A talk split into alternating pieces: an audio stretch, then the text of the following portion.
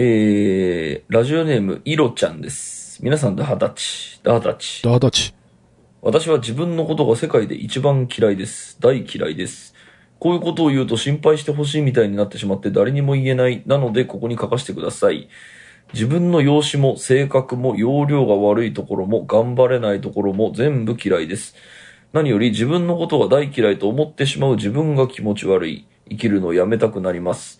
こんな自分のことなんてみんな嫌いなんだろうなと思ってしまって誰にも会いたくないし学校にも行きたくないです。でも学校はもう休めないです。休みすぎてこれ以上休むと進級できなくなるので行かないといけないというのも苦痛です。でもそうなるようにしたのは私だし、人生難しいですね。私はきっと人生一周目。そんな私は高校1年生です。よろしければ何かアドバイスが欲しいです。こうしたら少しは楽になるんじゃないかな、みたいな感情のままに書いてしまったので分かりにくいことがあると思います。すみません。長文失礼しました。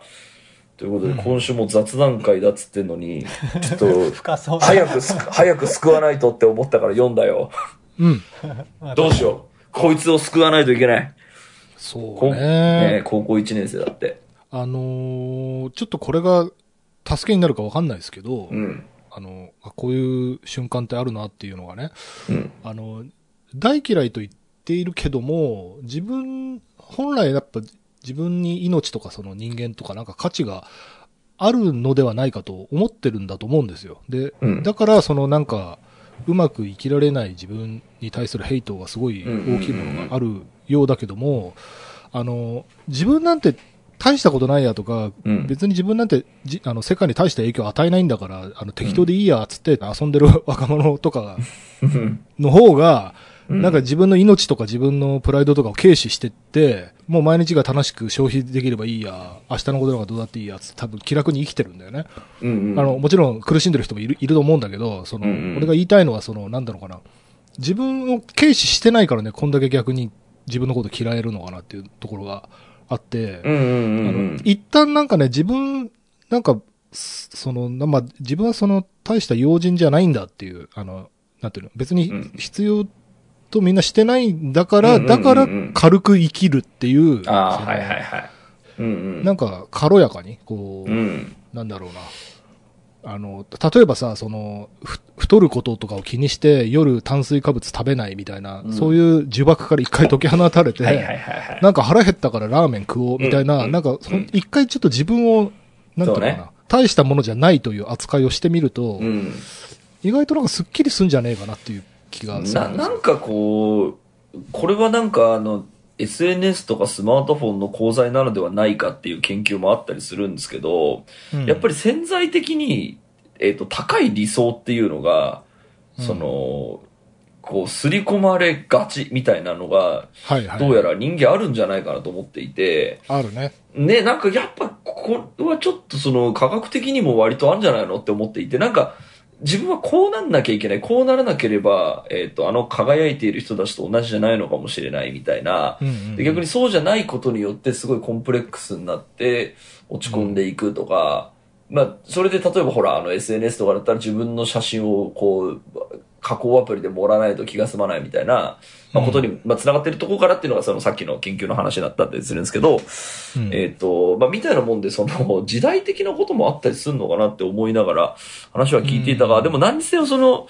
これ、多分、その全部が嫌いって言ってるのは、あの、連鎖的に僕そうなったんじゃないかなと思っていて、うん。えっ、と、なんか一個が嫌いですごいコンプレックスがあって、だからこれも嫌い、だからこれも嫌い、これも嫌いって、連鎖的に全部が嫌いになって、えっ、と、結果、全部嫌いな私っていうのが出来上がったうん。のじゃないかなともなんか思ったりしていて、だから、その、うんえーっと、この容姿、性格、容量が悪いとこ頑張れないとこ、えー自分のことが大嫌いと思ってしまうことみたいなのを一時に多分直すのは無理なんですよ。うんうん、で、だけど、その一個、その自分の中で、えーっと、あ、これ楽しめるかもって思うと、今度またプラスの連鎖が起きてきて、うん、なんか、えっ、と、嫌いじゃなくなるみたいなことはあるかもしれなくて、それがオセロがひっくり返っていくような感じで、えっ、と、プラスに転じていくことはあるかもしれないなと思うので、あの、今その全部が嫌いな状態だから、えっ、と、何かこう、アドバイスとか自分の頑張りによって全部をひっくり返さなきゃって思っているのであれば、それは多分無理っていうのを、まず分かってもらって、うん。一個ずつでいいんじゃないですかねっていうのを、えっ、と、はいアドバイスしたいなと思っていて、じゃあ一個目って何なのっていうことを考えると、う。うんんと、まあ、例えばですけど別に学校に行かないことだっていいと思うんですよね。あだったり、えっ、と、まあ、あ。まあ、何が差し迫った解決しなきゃいけない問題かだよね。うん。なんかその、まあこういうその学校嫌いみたいな人とかって、やっぱ大体学校行ってなかったけど映画は超見てたとか、その学校には、えっと、あ合わなくていい、えっと、苦手だったけどネットの中には友達がいたとか、うんゲームを通して知り合った仲間は信用できたみたいな、その、うん。まあ前もタッチレディで話したけど、その一つのコミュニティに、えっと、居続けなきゃいけないっていうルールもねえし、うんうんうん。なので、その、外に、えっ、と、踏み出してみることで、こう、ププラスに転じるような何か友達が見つかるかもしれない。と考えると、まあ何かチャレンジした方がいい。で、一個そのいいのが見つかると、連鎖的に、まあ一家になっていくと思うんですよね。その、うん自分のその認められない容姿とか、まあ例えば性格とかっていうのも、まあ一家になっていくと、それだけでもプラスになったことになると思うので、うん。うん、だからまあこういう学生の人っていうのはやっぱり、その、外に趣味か友達を見つけるっていうのを、うん。えーっと、あんまり視野を狭くしせずに頑張るっていうのがいいような気がするんですよね。なるほど、タッチね。レディオのオンラインサロン入ればいいんじゃない？ああ、それも、それもいいと思うし、いろんな人いるね、寺さん、こういう人タッチレディオのオンラインサロンで人生を楽しませることできる？いや、できる できる。できるできる。いいいね。ろいろんなジャンルの人がいるんで、はい。あの、ね覗いてみてください。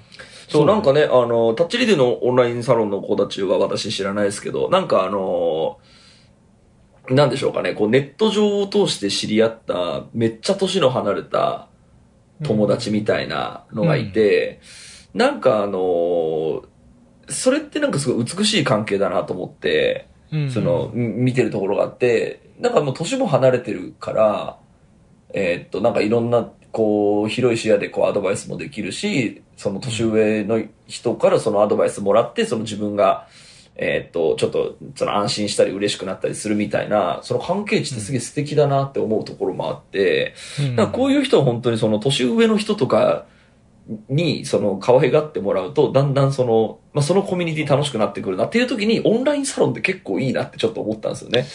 確かにね、これやっぱうん。学校って、やっぱ閉鎖的すぎるというか、そうそうそう。みんな周りが同年代だったりするし、同質性が高すぎるね。うん。偏そうね。だし、同質性が高いから、あんま、あの、多様な意見が絶対ないってうんいう。そうね。そこがね。うん。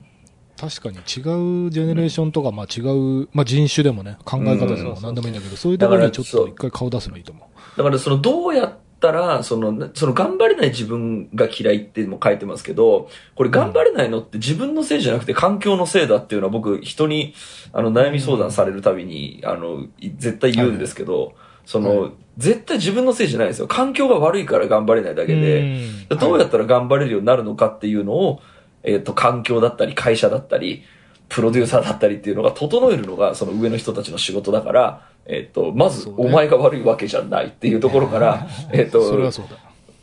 分かってほしいなと思ってさ、だいたい話をするんですけど、だから、ん。あの、なんかそこに対して、その、これだったら頑張れるとか、そのインセンティブみたいなものを、えっ、と、見つけられると結構楽になると思うんすよね。うん。そそそれで言うと僕あのえっ、と僕も自分が嫌いな瞬間はあってですねっていう話で、はいあの英語が全然伸びないっていうのが僕 が今気になってる。気になってる。そうだそうだ。今、現時点でね。嫌いなんですよ。はいではいあの変化が見えないっていうのが一番こうなんだろうなさっきのそのインセンティブとかその環境が悪いみたいな話で、うん何にも変わった感じがしない頑張ったのに頑張ってる感じがしないってああの変化を数値化できてないっていうかそこに問題がある気がするんですよね。で英語が頑張れないのもできるようになったできてるようになった結果が。分かんないっていう。で、それって例えば定期的にテストを受けてちゃんと数字にするとかうんあるんですけど、結構時間かかるんですよね。だから、うんあの嫌いなまんまでずっとで こので逆に言うとすぐ数値が分かるのって最近僕も読んだあの本で実感もしてるんですけどあのうんダンベル持ち上げると結構分かるんですよね。また筋トレの話か筋トレだな、やっぱ。筋トレなんですよ筋ね。まあ別にそうんの女子高生の1年生の人に言うことじゃないかもしれないですけど、今5キロしか持ち上がらないものが、1週間後に7キロ持ち上がるようになったら、はい。確実にできるようになったんで。確かにこれね、最初の1ヶ月でめちゃめちゃ伸びるのが筋肉なんですよ。英語とかって踊り場がすっごい長いんだけど。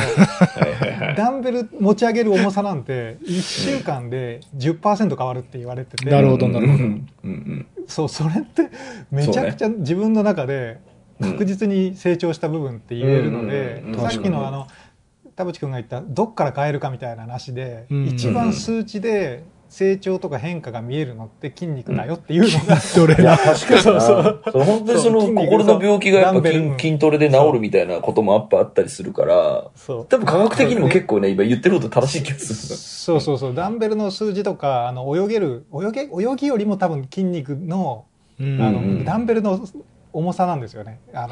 超具体的に言うと、はい。筋肉って見ても分かんないし、うんあうんうん。の腕回り測って何センチ増えましたみたいな話とか体脂体脂肪何センチって体脂肪何キロって何パーセントってこれ2ヶ月ぐらいかかって、2ヶ月頑張るのって相当頑張れる人じゃないと頑張れないんだけど、うんうんうんダンベルって1週間持ち上げるのを何回かやるだけで次のタイミングで持ち上げれる量増えたりするんで。うん。いいね。うん。そうそうダンベルを変えって懸垂一回でもそう懸垂1回とかでもいいですよ、腕立て1回とかでもいいんですけど、確かにね。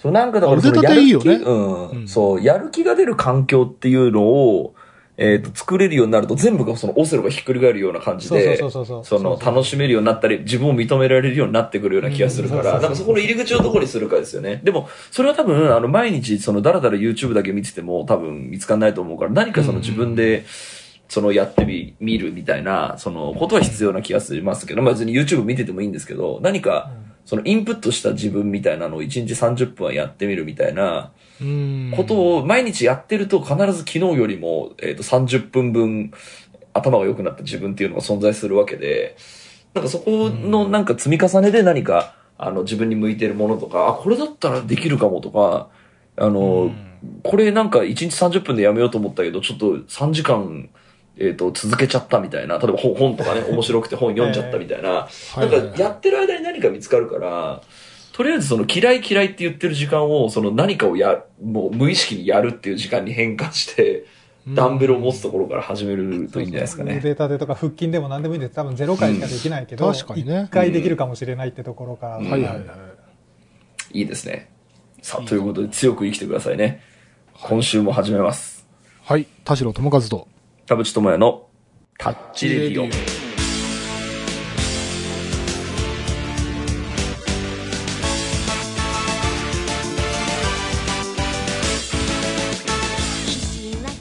改めまして、こんにちは。田代智和です。改めまして、こんにちは、田淵智也です。この番組は作曲家田代智和とミュージシャン田淵智也がお送りする閉塞感ダハレディオでございます。はい。ということで、一人の人生を救ったところです。まあ、まだ救ってないか。えまた楽しく続きをおえまた待ちしますちょっとね、続きメールをくださいよ。ということでですね、えっと、まあ、先週に引き続き、バタバタしてるので雑談をします。今週も30分間あなたの閉塞感をダダハタッチ。ハタッチ。田代智和と。さあでもね雑談も結構あんだよな。なんかタッチメモもなんかいっぱいあるし。ちょっと田代さんなんかある？あ、僕、最近あの、映画館で、クリエイター創造者っていうあ映画をはい見てきましあた。はい。もう、予告がね、あの、SF 調で、で、しかもあの、テネットの時のね、あの、ジョン・デビッド・ワシントンってあの、うんうん。デンゼル・ワシントンの息子？はいはい。うんと、あとあの、日本からは、ケン・渡辺が出てまして、ね。はいはい。もうそう渡辺謙あれノーランかなっていう、ノーランの SF かなって一瞬思うような キャストで、もう予告からして見に行くしかねえなと思って見に行ったわけなんですけども、うん。えっとね、まあ、結論としては、あの、世界観、コンセプト、プロダクションデザイン、キャストの演技、もう、何もかも素晴らしくて、ロボットの造形とかも本当素晴らしいんだけど、うん。ストーリーだけがいまいちで、まあ、感想としては3.2ぐらいなんだけど、うん。こ5段階中3.2ぐらいになっちゃったから、まあ、そこはやっぱちょっとストーリーがね、あのえどうしてもあんまネタバレしたくないけど、なんか、うん。なんか追い詰められては逃げ、追い詰められては逃げっていう、それを5回ぐらい繰り返すから、これ、同じことをずっとやってねっていう、ちょっとん飽きが来ちゃったっていうのが、まあ、うん。原因なんですけど、まあ、うん。それはまあ仕方ないとしても、あの、うん IMAX レーザーっていうので見たんですよ。あ、はいはいはなんかちょうど見たい時間なのがそれしかなくて、い。うん。で、あの、そうじゃないやつもああったんだけど、えっとね、なんか 3D とかってさ、あの、うん。わかりやすいじゃない？あの 4DX とか、ああいうのってあの、こうライド系だったり、こう、飛び出して見えたりとかってすごいわかりやすいんだけど、その、IMAX レーザーさ、音がいいとか、映像がいいとかっていう話で、で、うん。その始まる前にね、うん。IMAX を体験しして、みたいな、すごいプロモーションの CM みたいなのがバンバン流れこんな音、こんな音までみたい そうそうそうそう。な。はい。なんだけどさ、正直その、なんていうの、映画館での体験ってさ、そもそもあの、大スクリーンで大音響でっていう体験の、なんていうの、面白さがもうすでにあるじゃない。うんうん。で、それにプラス、その、解像度が上がってるとか、音の、んなスピーカーの数が増えてるとかっつっても、そんなに正直ね、あの、おお。なんつったらいいのかな。大きな違いを俺は感じなくて、いや、いい目線ですよ。はい。で、そそもそもこれ、あの、うんあれと一緒だなと思ったの。ハイレゾと一緒だなと思った。今、俺も今同じこと思ってた。そうそうそう、ハイレズをさ、高いお金出して、その、なんていうの、まあもちろん、音、ビット数上がってるんだけど、うん、うん、うん。でもそれでその音楽体験の質が変わるかなっていうなるほど。ところでさ、別にだって、そもそも俺たちカセットテープとか MD とかでも別に音楽体験をさ、うん豊かに過ごしてきてるわけだから、音質が悪いからダメってことはないじゃない。そうだね。うん。で作品の質には関わりがないというか、その、はい。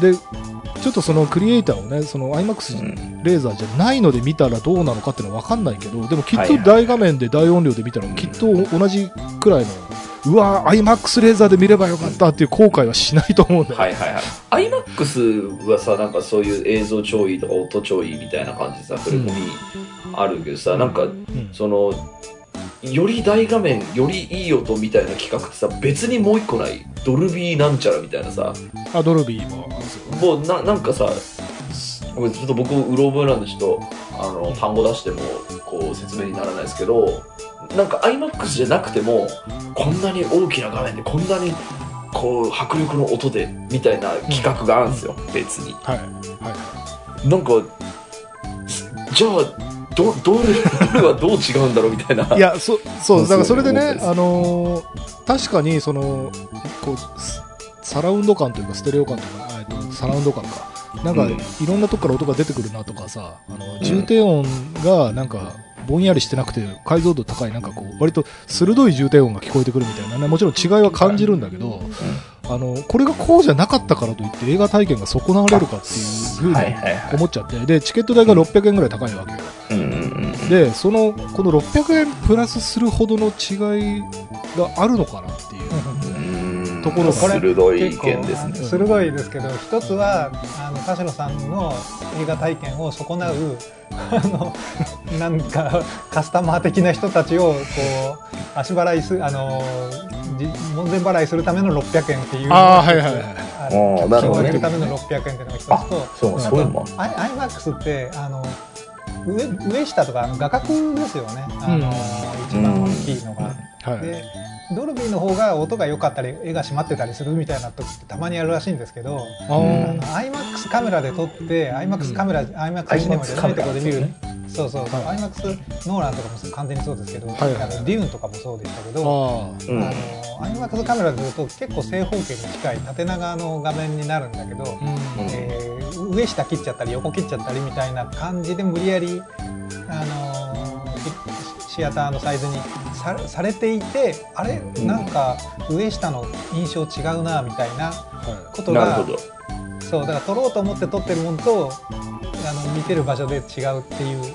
ことがあるので本来の見るんだったら IMAX カメラ逆に言うと IMAX カメラじゃないのに IMAX で見る必要はないみたいなのはああ、なるほどね。ああ、なるほどね。はいはい。と。IMAX カメラじゃないのに IMAX で公開するってことがあるってことです。詐欺だ。アップはアップコンバーターみたいなやつ。そうそうそう。ココナンコナンとかあの日本のアニメで IMAX シアターってやってるのうん単純に客単価上げるためっていう。非常になるほど。あ、すごい世知辛いなるほどね。まあそれはね、まさにハイレゾもね、その疑似ハイレゾみたいなのね、あるうんからね。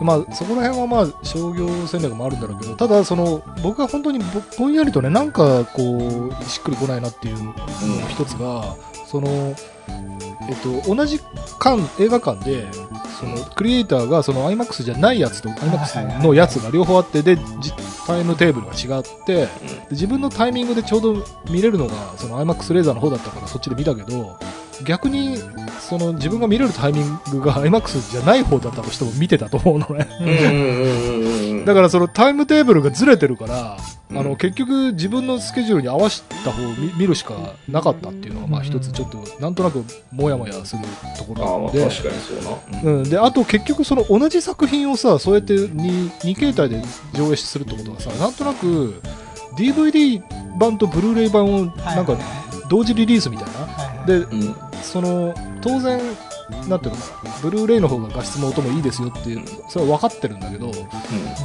なんかもう今それやるんだったらもう DVD 版の方いらなくないって思っちゃうんだよそうですね。まあじゃあもうこれは iMAX だけでもよくないって思っちゃったうん。まあ確かにな。うん。それはもうプレイヤーの数なんじゃないですか DVD プレイヤーの方が世の中にはあるから DVD も出すうん。けそうど、本ね当はそうね。そうスクリうん。そうブルーレイだけにしたいみたいなことかもしれないし。でも映画館の場合はね、その、もう IMAX 一択で行きますわみたいな感じでプログラムすることもできる。いやでそう。でなんならさ、その要はこうスクリーンを一つ潰すわけじゃない。だって同じ作品を2スクリーンでやってるってことはさそっちのスクリーンで本来だったらもしかしたらギリギリ先行からあぶれたそのそうね。今な例えば10本やってるとしたらさそれ11本目のなんかうん。微妙にインディーズのこう会話劇みたいなさ素敵な作品が本来上映できたはずのところにクリエイターが刺さってるわけな その11本目が上映されなかった理由がこれなんだなって思う思うとなんかえ別にクリエイター字幕版は1本でよくないって思っちゃった。うん。だから、まあ、これもそので公開する前に組むものだから、うん。あのーえまあ、例えばその「鬼滅の刃」とかコナンみたいにめちゃバカヒットした時にうん。たくさん劇場用意するじゃん、うん。同じ映画館の中に、うん。なんかあれと近い感じで、あのクリエイターめっちゃ売れるかもみたいな感じでその何個か用意しときましょうみたいな。ではい。やっぱりそこもビジネスだからさ全く客入ってないさその映画をさその一つスクリーン用意するのもちょっとまあそうね。良くない話だから、はいはまあ、っていうなのでこう、まあ、なんだ俺の記憶の中ではそのテネットとかですけどあの売れそうなやつははとにかく iMAX もやるけど普通のやつもやって 吹き替えもやってみたいな感じでこうとにかく盛り上げていくぞというそれその方が利益が出るのでっていう、いそうまあ、ねことだろうなとは思うね。だからその分結局なんかビムベンダースとかではあの、うん。線外になっていくんだよね。そうね。線外になってくるなんてやらないもそうだね。それがやっぱこうなんでしょうかね。ビビジネスの 奴隷と言いますか。そう。そうせざるを得ない理由がこう映画館側にあるんだろうね。うん。でもねさっき寺さんが言ってたその足切りみたいな話確かにねあのあそうか確かにと思ったのがその、えっとねクリエイター見た時にね8人ぐらいしかいなかったの。そうなんだよな映画館。でねでねでこれがすごいすごいのが、その8人しかいないのにそのうちの2人はエグゼクティブシートですよ。でそうこんなガラガラの映画館でエグゼクティブシート座る意味あるって俺ちょっと思ったんだけど、うん。でもその2人とももうえスクリーンのど正面に座ってたの、うんうん。だからもうこの人たちはこのだってエグゼクティブシートでその iMAX レーザーだからうん。すごい高いはずなんだよ。うん。なんだけどもうこの体験にお金を使うんだって決め込んでるそうそうそう払いたいんだなとですよ思って。そうそう払いたいんですよ。とにかく。でだしえー実際客層良かった。ですよその8人しかいなかったけど。みんな静かだった。うん、静かでいいよね。なんかお俺もなんかその田代さんがさいつもさ映画館に行くたびにさこんな客がいたって言ってさ田代さんあんま映画館行かないのに 本当になんで毎回そんなエンカウントするんだろうと思ったけど呼吸音がうるせえと。そう。私もねそうちょっと最近ちょこちょこあったんだよななんか。ああるでしょ。俺そういう映画館ででもまあ俺大体1列目で見るからさそんなに人いないんだけど、まあなんかたまたま。1列目すごいね。大体1列目で見るんだけど、その、なんかね、独り言が多い人が隣にいて、うんなんか、ああ、まあまあ、そういうことあるよなって思いながら、はなんかね、ちょっと胸が痛くなりましたね。あれ、まあ、こういうのが理由でこうみんな、うん、困るは困るね。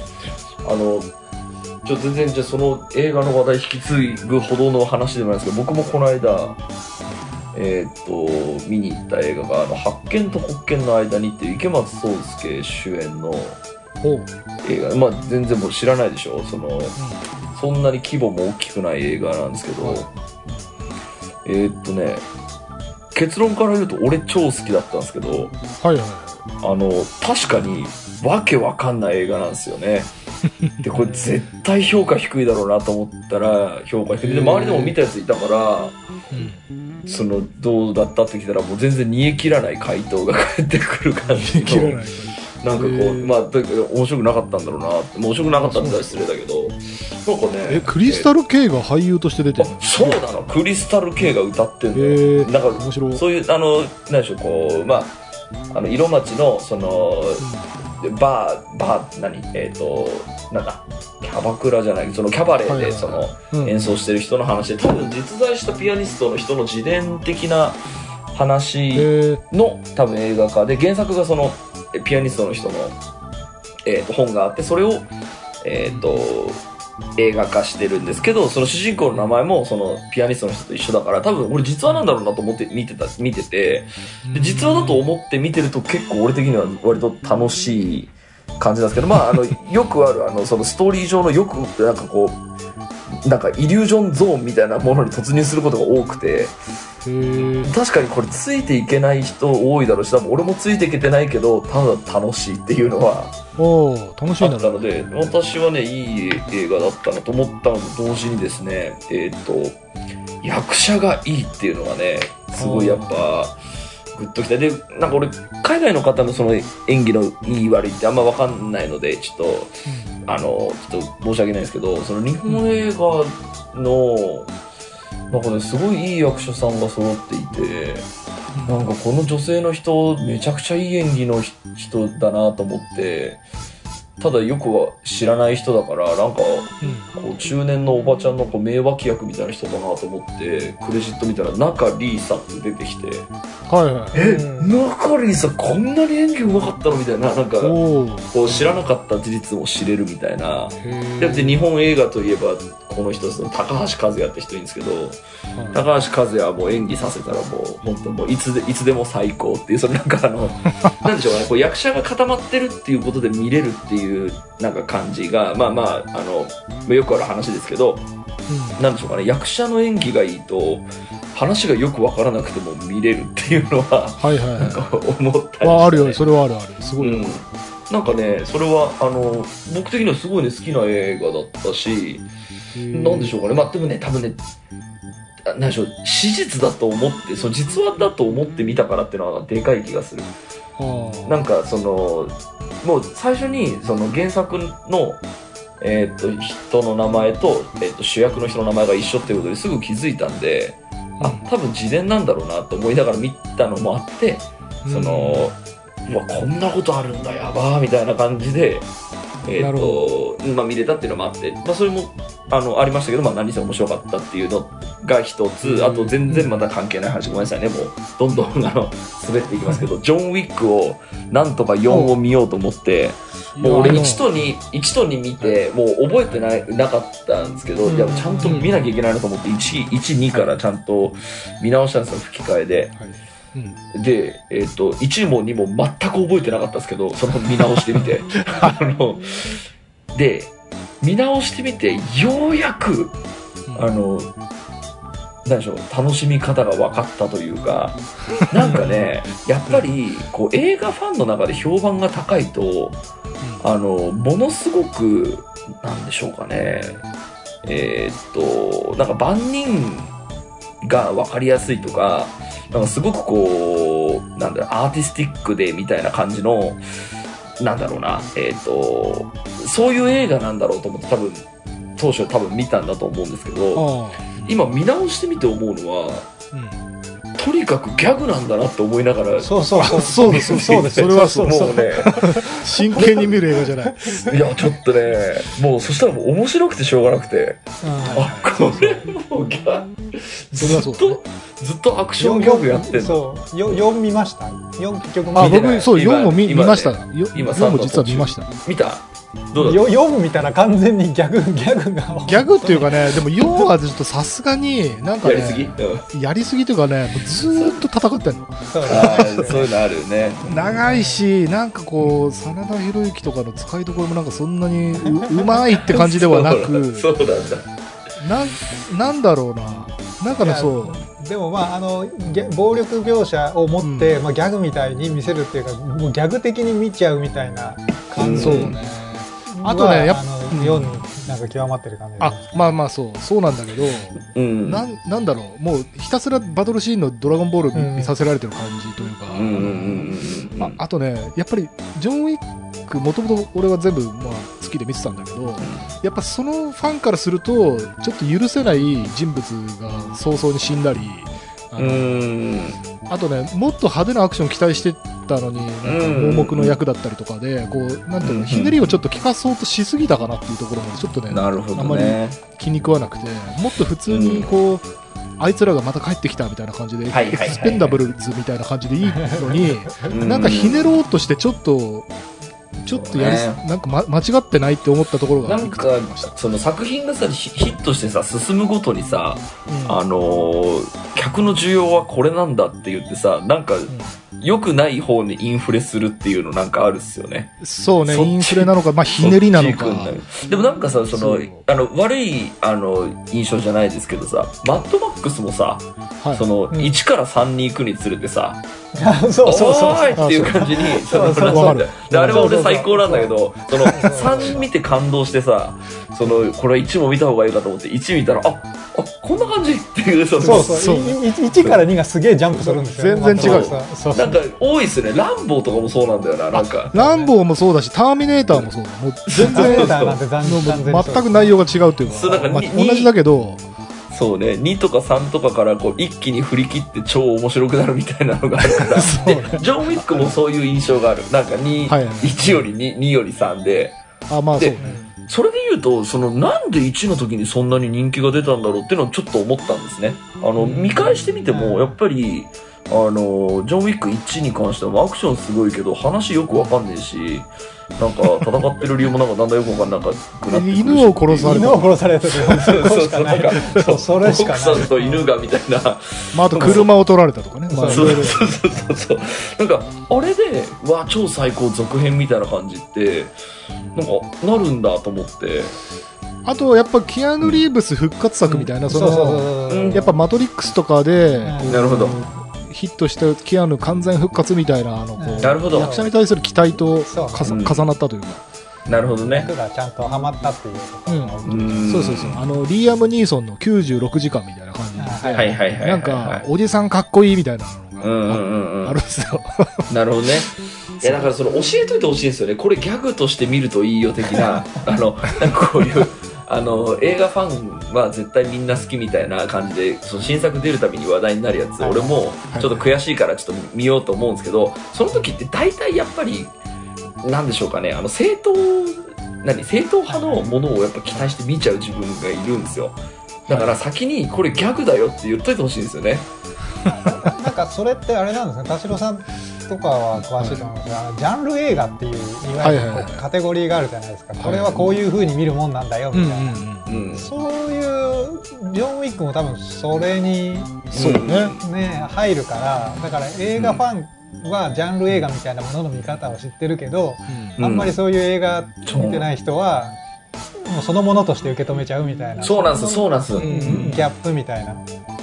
なんかそこの説明はなんか、いや、そこの説明がないとやっぱりね、あの、ハードルが高いものというか、その敷居が高い感じになんか、なっちゃうあの、ことになりかねないから、なんか映画って素敵だねとか、映画ってこんな見方あるよっていうのは、もっと丁寧に説明して呼び込んでほしいなっていうのはすごく思う。ね。いわゆるこう年に1本しか映画見ないんだったらこれみたいな進め方があるけどおそらくそれをこう案に含んでるというかこれはジャンル映画として見るんじゃなくてそのものとして見れますだしジャンル映画が評価される時もジャンル映画に見えるけどみたいななんかちょっとそういうなんかねい一段上のこうリテラシーを要求してる場合がたまにありますから、まあ、そこにねそうそうそう。だね。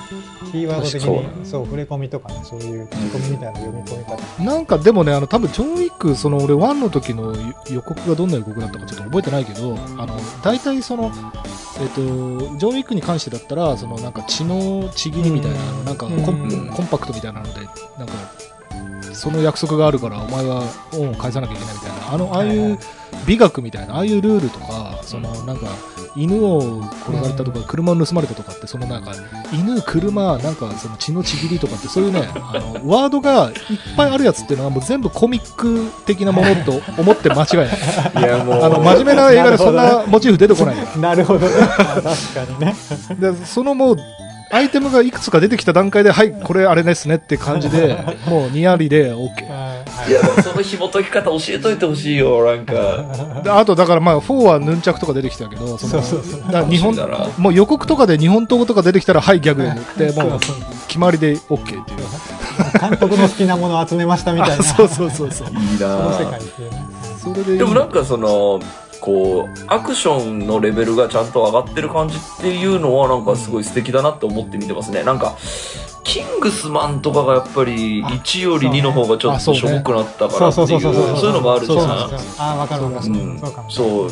キングスマンのやっぱ1は結構な衝撃だったから、そうこれ2になったらどうなっちゃうのみたいな感じだったけど、あれもね、やっぱり、あれもその俺が続編に求めるものを裏切ってくるパターンで、なんかその、うん。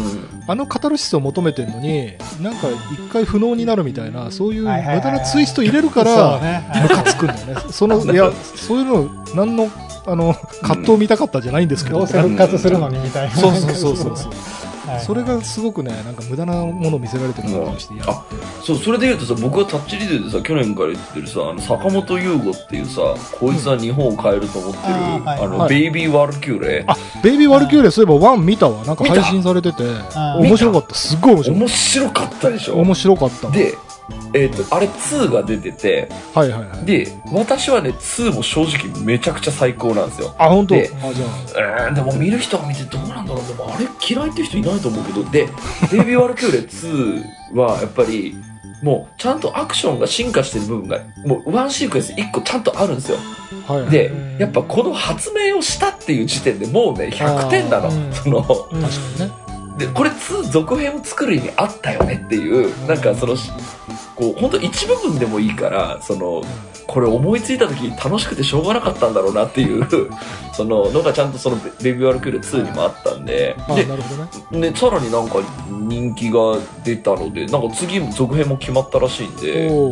このねベイビー・ワルキューレサーガにはね乗っといたのがいいな。そう、でもそのベイビー・ワルキューレも、その今まさにジョン・ウィックの話してたのと同じで、もうん。うそういうコミック的な映画と思って見れば、本当に俺も超最高に楽しめたんだけど、うん。あれを真面目にやっぱり映画鑑賞と思って見ようと思ったら、そうわ、ちょっと大根、セリフが大根だなとか、やっぱ気になるところあるのよ。確かに確かに。ななんだけど、もう漫画を読んでるつもりで見たらめちゃくちゃ面白い。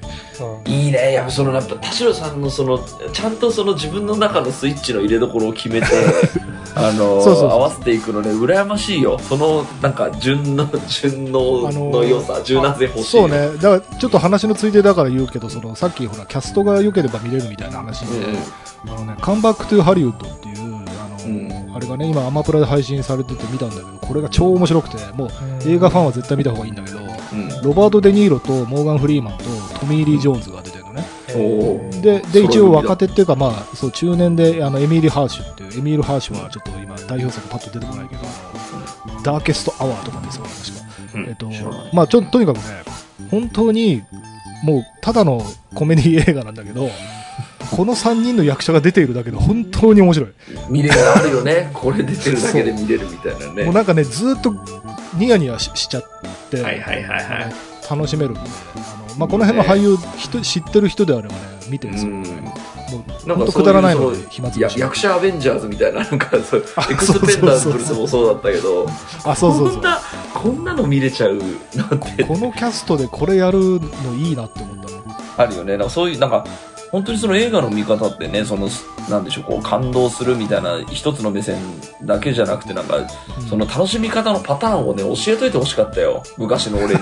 なんか、そうね映画ってこういうものが点数が高いんだろうっていう風に、こう、バイアスかかってた時期があったんで、偏見があった時期がやっぱあったから、この映画はジャンルムービーなのでこうみたいなのは、教えといてほしいなと思うよね。点が低くても面白いのは、まあ、だからやっぱ自分がどういうの好きかなんだよね。うんだから、俺、例えばキャストで言えば、あの、シアーシャ・ローナンとかすごい好きだから、もう、うん映画がクソでもシアーシャ・ローナンが出てれば見ちゃうとか、あ、いいね。そういうのはあるんだよ。うんうん。ななんか、そうね。それでいいいいんじゃないかなって。SF とかもね、俺本当に B 級クソ SF とかも見てんだけど、それはやっぱり SF が好きだから、もうスコアが低くても見ちゃうっていう。はいはいはいはい。まあ、それでいいんじまあ、ゃない？その人を見たいとか、こあいつに会いたいみたいなところあ、そう、近いね SF を見たいとか、そういうあれ。わかるわかる。うん。そうね。さあ、こんな感じですかね。はい。はい、ありがとうございました。ありがとうございました。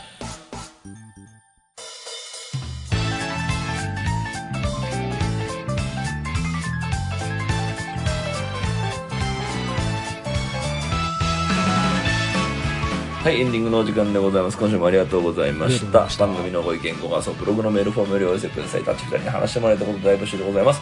えー、e メールアドレスはタッチリディオアットマーク Gmail.com、tacchiradio アットマーク Gmail.com でございます。オフィシャルツイッターの、オフィシャル X の方もぜひチェックしてくださいということで、はい。あの、映画を、その、UNEXT に切り替えて、まあまあ見たやつ見たんで、また俺ネットフリックスに戻ったのよ。はいはい。うんうんで結局さアニメとかも見ようと思ってアニメも見てたりしてたけど結局今ねやっぱ韓国ドラマを見るああの打率が上がってきたね「ワンピースもね俺途中で止まっちゃったあ、実写版？うん。なんだいや面白かったですけどその、ん。なんだ田代さんが言ってる理由はよく分かったし。うん。でもまあそもそもなんかこう「ワンピースの漫画のストーリーが多分俺思う言うほど多分好きじゃないのかわかんないですけど そんなになんかあの次も見せてくれみたいな感じがねそんなになかった。逆に俺、ワンピーース全然知らなかったから楽しめたかもしれない。スなるほどね。それでやっぱりこう今ね韓国ドラマその友達に教えられるがままにこうダウンロードしといて暇な時見るみたいな感じ。あとさその田代さんがタッチレディオで言ってたゾン100あれ途中で止まったね。そうなの。そうなの。よ大変ですね。あれあアニメ意が止まっ外たんですか？9話ぐらいで制作がね止まっちゃって。あそうなんだ。そうなんですよ。ねすごいざ、まあ、残念というかまあいろいろね理由はあるんでしょうけどあれめちゃくちゃいいアニメですね。めちゃくちゃ私も田代さんに言われて見てすげえ楽しかった。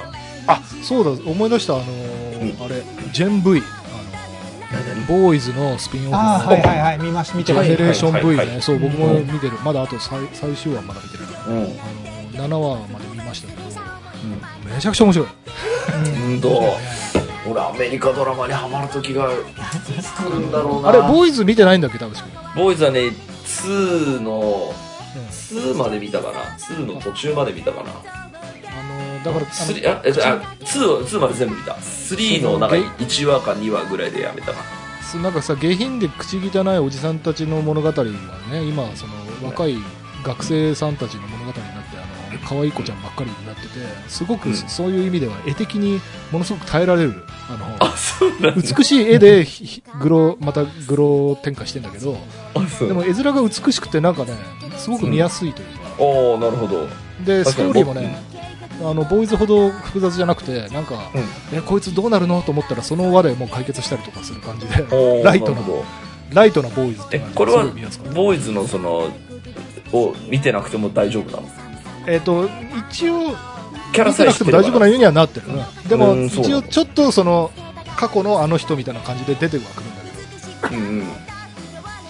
でもまあ見てなくても多分楽しめる単体で。へえなるほど。ちょっとアメリカ系のちょっとねドラマがまだねこれっていうのがねなんかそんなに今俺の俺の中でいまだにまだ見つかってないんでちょっと探してあとあれ前に俺が勧めたあのなんかインビンシブルだっけ？あれのあのインビンシブル？はい。なんかスーパーヒーローのあのグロアニメの。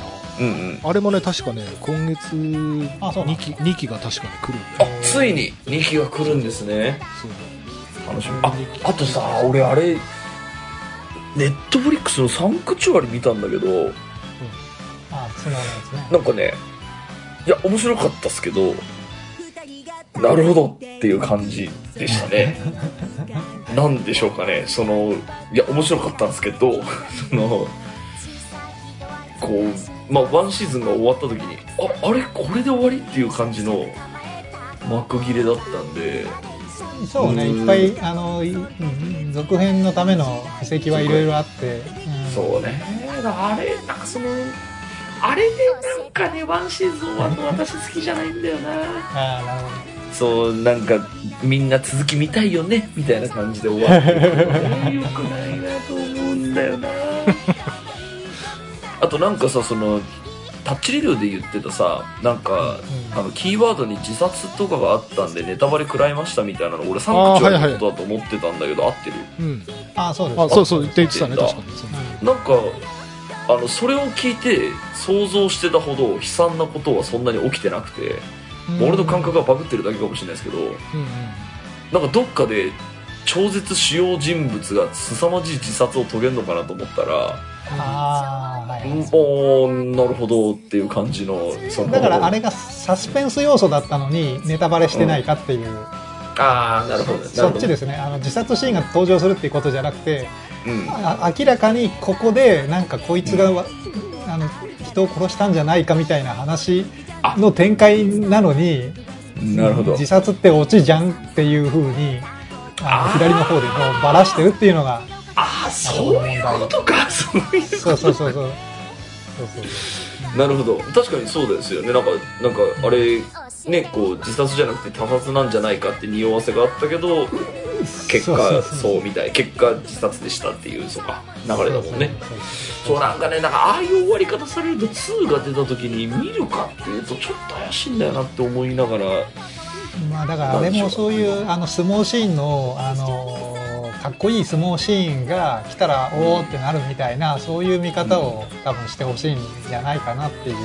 そうですね。そのためにそれを作るそれを見せたいから2やるとしたらだからまあそういう意味ではジャンルものっていう。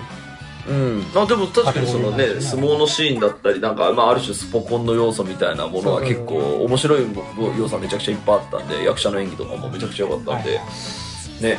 でもその次が出てきた時どうするかっていうのはちょっと悩みましたねって感じかな。あとあのせ前回の終わり際にライトハウスの話をしましょうごめんなさいね。そう。するのを忘れました。はい。あまた ちょっと今度これ絶対しましょうこれ。次。はいはい次それと、えー次の収録の時に僕今年もあの年末に帰るんですけど、ねあのいどれぐらいの期間帰ろうかっていうのを今ちょっと飛行機のあの値段とかを見ながら考う。んえてて、まあ、年末、まあ、仕事はしてるんでいっぱいいっぱいまで多分仕事で年始ちょっと余裕があるんで、おあの収録をどっか皆さんと一緒にしつつなるほど。いいじゃない、一個あのトークテーマちょっと募集したいのがあって、うん、えっと帰ってきたら何食べようかっていうのを まあなんか前回も同じ そうで好きなものを食べてください。好きないやそうなんですけどいやそうなんですけどちょっとこの間あのツイッターで見かけたあれ俺これ知らないっていう流行りものが一個あってあの昆布水ラーメン？あ昆布水つけ麺。そうそうそうそう。麺でしょ？はいそう。僕これ流行ってるっていうそのもの自体知らないっていうのが結構珍しい。もう2年ぐらいこっちに来てるから。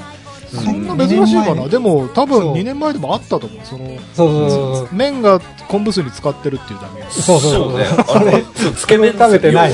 そうそうそうそう、うん。これ俺食べてねえぞと思ったんですけど。もしかしたら最近2年この僕まあ言っても金沢に1年帰ってるから3年ぐらい東京の食シーンをそんなに見えてないのでうん。あのこれこれうまいぞ選手権というかこれうまいまあちょっとあのそうこれうまかった話をぜひちょっと次の収録の時にやりたいなそれで言うとねそうあの今思いついたから言うけどあのちょっと炭水化物肩になるので、デラさんは嫌かもしれないけど、うん。あえ玉っていうのがやっぱ最近流行ってて、替え玉じゃなくてあえ玉、その、はいはいはい。ラーメン食べた時しか頼めないんだけど、うんうん。えっと、そのあえ玉っていうのは、こう、味がついてる。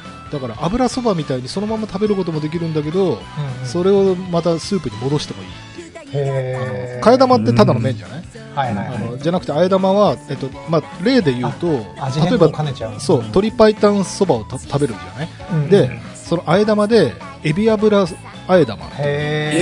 そうするとそのエビの味の油そばとして単体でも食えるしうん。その鶏白湯スープに戻せばえエビ風味の鶏白湯そうじゃん、そうじゃん。そうそう。いいじゃないですか。いいですか。いいじゃないですか。やっぱ日本で食の国だわ。あそうそうそうそうそう。うん。ただめっちゃ腹いっぱいになるいや、いい食べたいな。だから、その、あの、帰ってる間、2週間か3週間のうちに食べるべき、あの、これうまかったものあ、ちょっと俺もでも紹介したいのいっぱいあるわかりましあた、そうそうそうわかりましたこれじゃあ最後に話したんで、はい次の収録の時までにちょっとねそうだ、ライトハウスの話はちょっとしたかったっすね。すいません。ちょっとまた近々やりましょう。はい。次回ね、来週にしましょう、じゃあ。はい。ということはいで、今週はここまでです。はいお相手は田代智和と田淵智也でした。また。来週